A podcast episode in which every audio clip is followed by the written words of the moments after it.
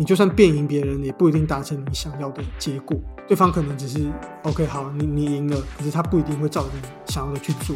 欢迎来到三十男的舒适圈，我是 Tim，我是 Daniel。哦，Daniel 的声音，哎，其实你的声音被夸奖过很多次，真的吗？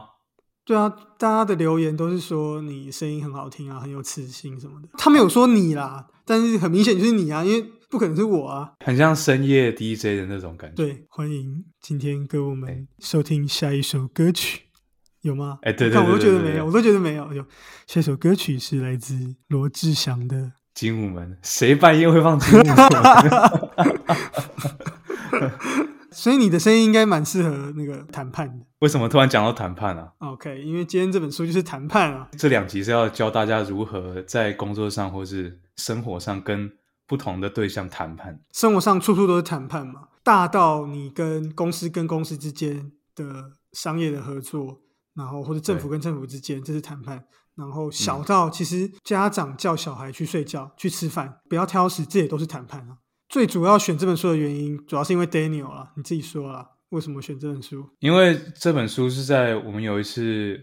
我不知道台湾是不是叫 QBR，就是每个季度会有一个大开会，整个部门开会，最后总结的时候，我主管就突然提到一本书，因为我们我的部门是 Sales，就很常要跟客户或是其他人谈判，所以我主管就丢了这本书出来，他说这本书非常实用，里面有很多很实用的技巧。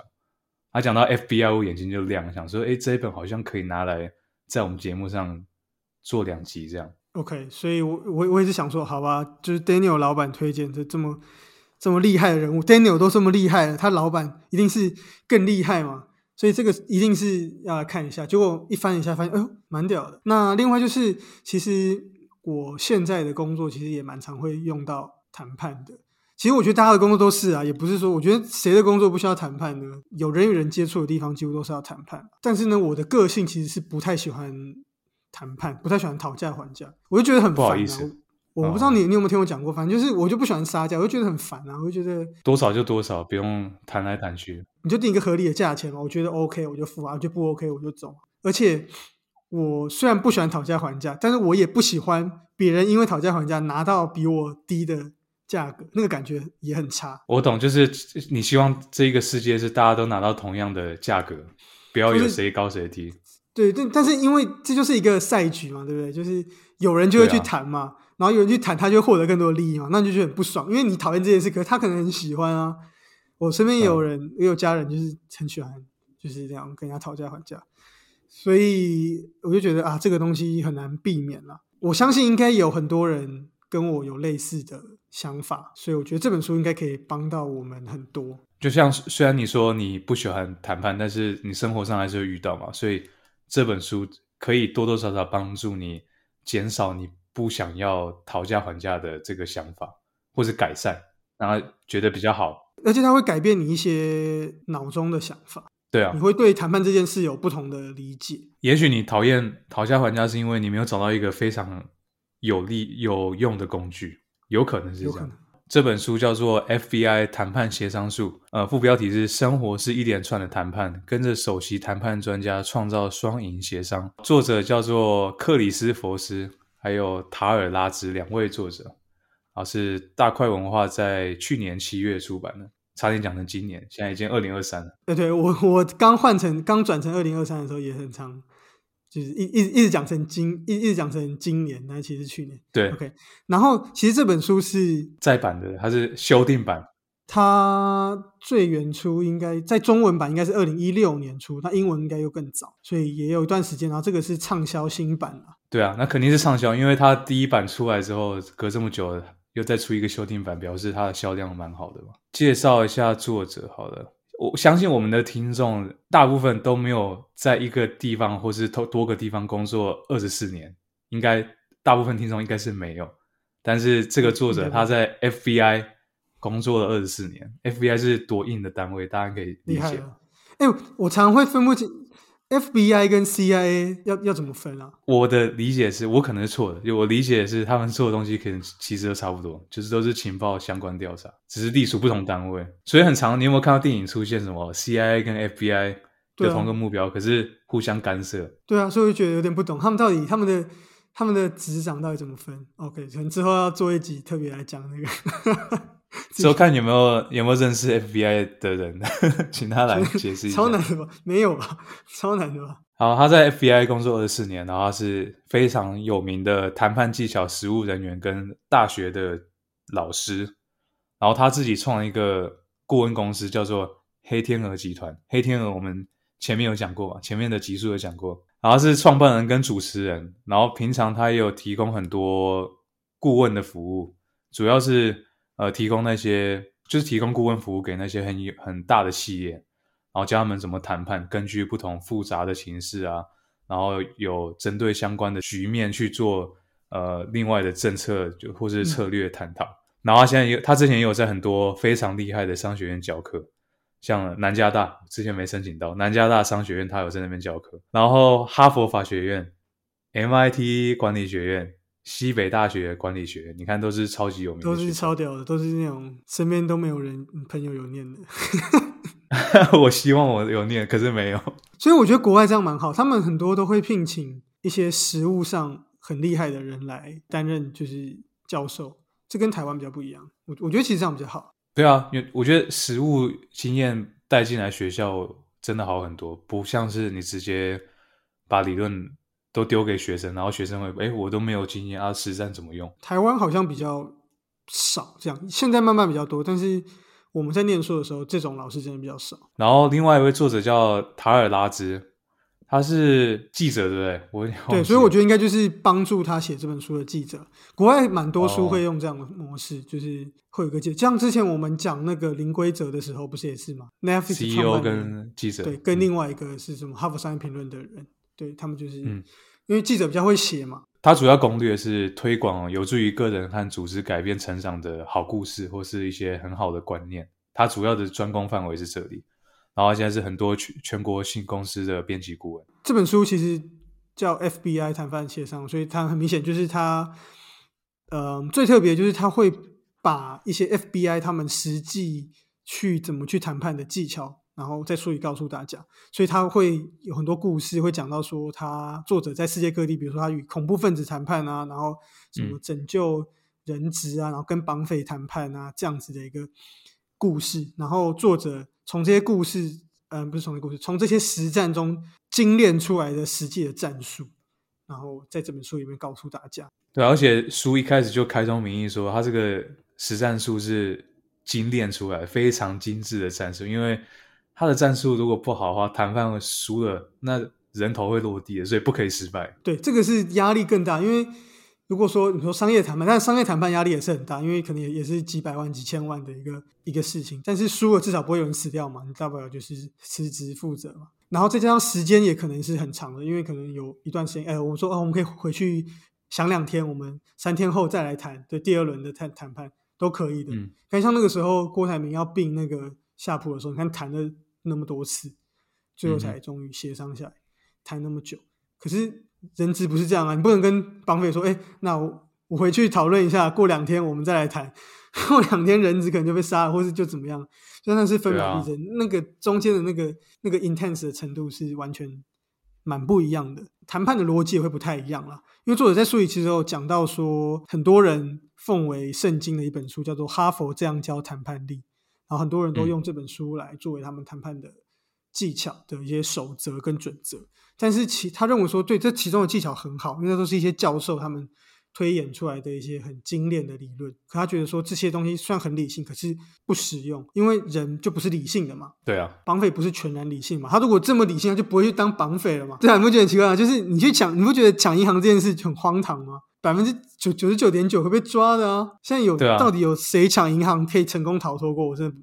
除非是电影里面，不然我真的没有看过。那你这种百分之九十九点九会输的事情，还有人还会去做，就是这种人，你觉得他理性吗？绝对不理性。所以作者认为说，谈判它其实不是一个辩论，它是一趟发现之旅。这个跟我过去的认也有颠覆我过去的认知，因为我过去也一直觉得说，谈判就是我的想法比你好，你就会听我的。所以其实我我还蛮喜欢跟人家辩一些事情。我很享受可以辩赢别人的这样子一个过程。然后如果我辩赢别人，我就觉得表示我的想法比较好。我因为我觉得世界上一定有比较好的想法，想法一定有高低之分。我我自己觉得啦。但是作者在这里面书中等下会讲到，就是说他是说到，其实你就算辩赢别人，也不一定达成你想要的结果。对方可能只是 OK，好，你你赢了，可是他不一定会照你想要的去做，那就达不到我们的目的了。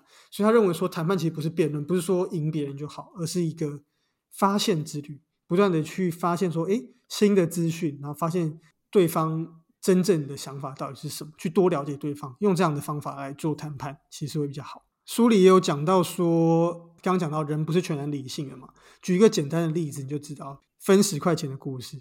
就是说，这个教授在课堂上就假设说，今天比如说我在地板上捡到十块钱，十个一块钱啊，然后我可以决定我要分多少钱给 Daniel 啊。如果 Daniel 不同意的话，就两个人都拿不到钱，哦，玉石俱焚这样。这个时候就是如果是 Daniel，如果是你，你你会分给我多少钱？五五分啊，因为你一半我一半，这样应该你比较不会玉石俱焚啊。我觉得是这样。所以这教授他做了实验之后，发现课堂上各种分法都有有。有五五分的、六四分的、三七分的都有。但是呢，如果人是理性的话，最好的分法应该是你给我一块钱就好了。因为对我来说，我就是零跟一嘛。如果我说我拒绝，我就是零块，零怎么会大于一呢？不管怎么样，我得到一块都比没有好啊。人就是有时候会宁可，就是我觉得不公平，所以我宁可不要这一块，不屑你的臭钱，我也要我们玉石俱焚。用这个简单故事你就知道，人就不是理性的嘛。你现在自己想想，如果如果这个如果今天。你朋友捡到十个一块钱，然后他只分你一块，你觉得你会爽吗？你一定不爽因为他有九块嘛，就觉得哎，为什么？就是不公平吗？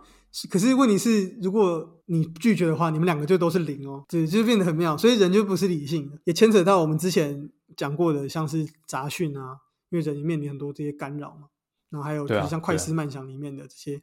概念，所以在谈判这个部分呢，我们也必须要把更多感性的这个部分拿进来，作为谈判的一个工具，这样能够有助于我们成功的拿到我们想要的谈判结果。好，所以这这两集节目呢，我们会把书里的一些，就是挑选出一些里面蛮有趣的技巧，然后告诉大家，那会分成初级的跟比较进阶的。好，那今天我们来讲几个我们觉得很有趣的技巧。那首先第一个就是镜像模仿，基本上它就是模仿镜是那个镜子的镜啊。其实我我不知道大家最近有有没有看那个初恋，但我我觉得节目上架的时候 已经过，好像已经有点过太久。节目上架的的时候，半年了吧？初恋里面有有一段就是。那个满岛光跟另外那个想追他的那个计程车同事，然后他想要追他，然后他里面就是他们他跟同事在聊，讲到那什么镜像模仿，说什么学那个人的动作，他就会对你有好感。那个满岛光在擦车子的时候，然后他也跟他同时擦车子。为什么这个东西在感情上也会有效？因为其实这就是代表双方正在建立关系。那为什么会这样？因为人们天生的 DNA 就是害怕不同，然后我们会受同类型，人都是物以类聚嘛。我们就是天生就是会受同类的吸引，但是呢，这个镜像模仿用在套在谈判上，会跟与情侣家人的相处会有点不同。它比较是语言上的模仿。你你不要说谈判的时候一直模仿人家动作，然后模仿人家的 腔调，就有点有点没礼貌。人家讲话就是台湾国语，然后你跟他们说：“哦，我跟你说这样不行啊，这样就是很明显在 在嘲讽别人，那就不是嘲讽了。”这样就不行了。所以谈判中，我们主要的模仿在于语言。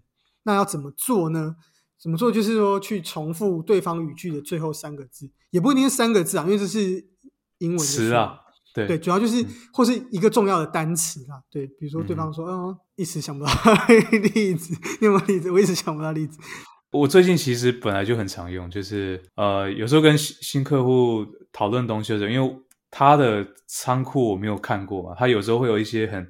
他们自己专用的一些术语，他们会讲完之后，我就会说那个术语啊，我就会重复那个东西是什么，然后他就会再继续讲，所以我就会得到更多资讯。我的做法是这样。哦，我我我想到我我自己的例子是，比如说跟呃我的老板在讲话的时候，可能我有比较容比较紧张，所以他可能问我一个，哎，这个客户怎样怎样是怎样怎样怎样吗？那我可能会就说，哦，这个客户的什么，就我就重复一下他讲的。这个东西，其实这个东西一方面也是给自己思考的时间，就是我我我在重复那个话的时候，我我也一方面在思考他的那个问题。作者在书中就是提到，就说用这种镜像的模仿，对方会忍不住想解释，就像 Daniel 刚刚讲，哎，你说的这个这个是什么意思呢？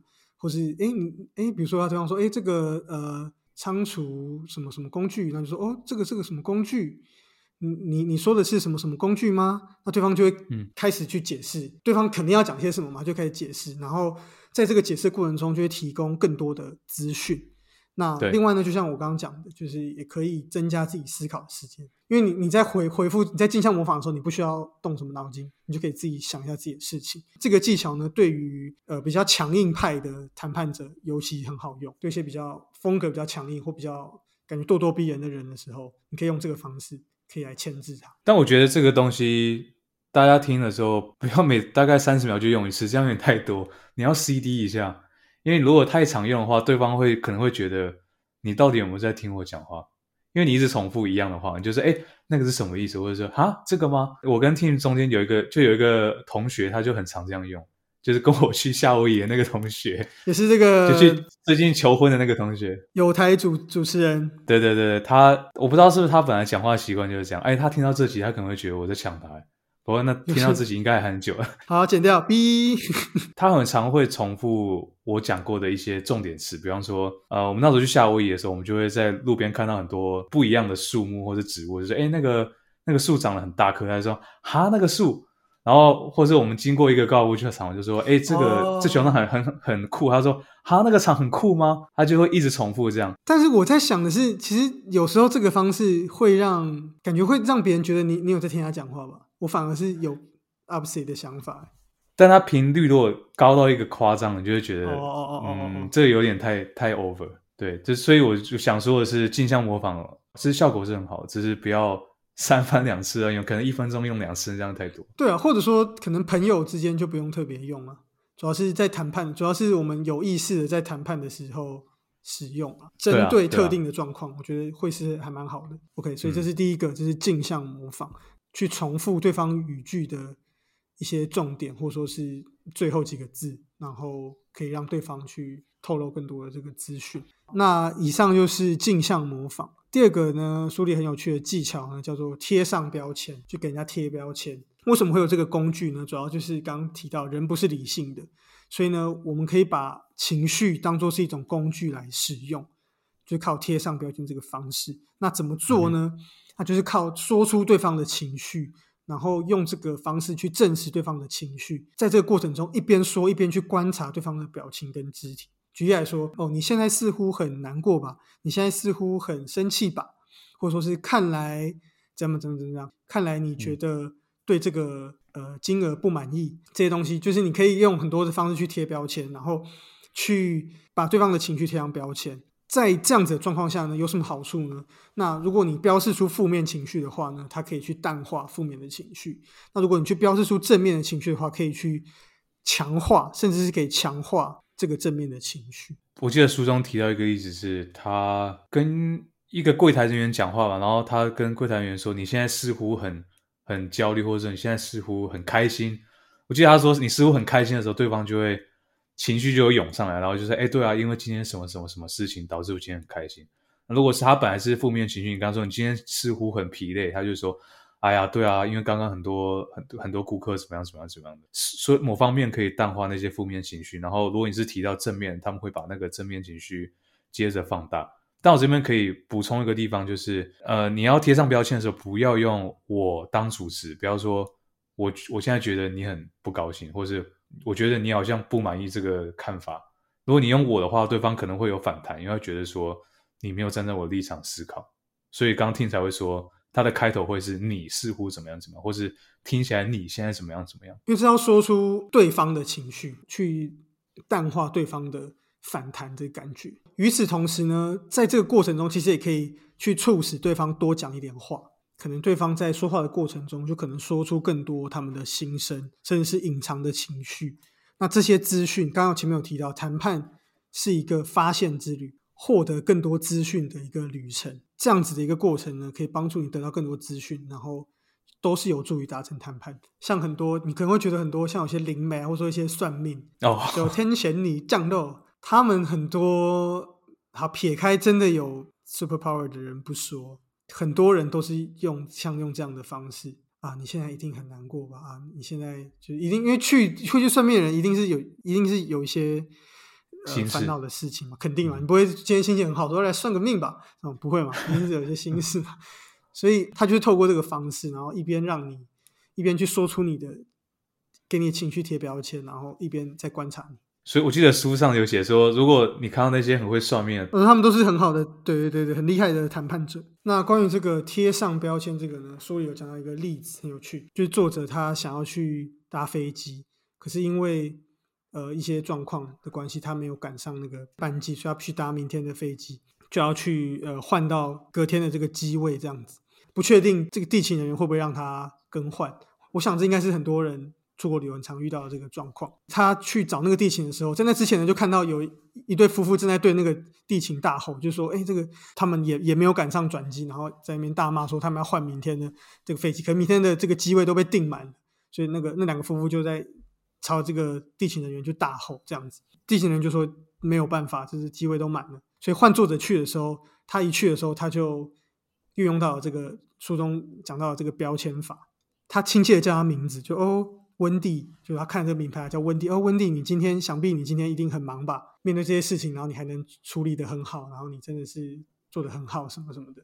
那也因为作者这样子的一个态度，然后让这个地勤人员就跟他说：“哦，因为有一个什么样的一个什么橄榄球的比赛，所以机位都被订光了。”讲到订光了，然后作者又用到前面讲到的那个镜像模仿，他说：“哦，订光了。”他只说：“我订光了。”那个地勤的人又继续再讲更多，说：“啊，因为怎样怎样怎样怎样，就开始自己讲了很多。”的一个对整个周末都被订光了，但是呢，但是他讲一个重点，那但是呃，因为天气的关系，所以也不知道说会不会有人改变行程，也不知道说会不会订的人都会来搭，所以作者就透过这些，透过标签，透过镜像模仿，获得更多的资讯。作者后来就说，哦，那他也是因为天气影响没有赶上转机，那不知道有没有可能明天会有空的位置呢？就后来这个温蒂就帮他定了这个位置，所以作者他就是靠了这些这个技巧，就靠着贴上标签跟靠着镜像模仿。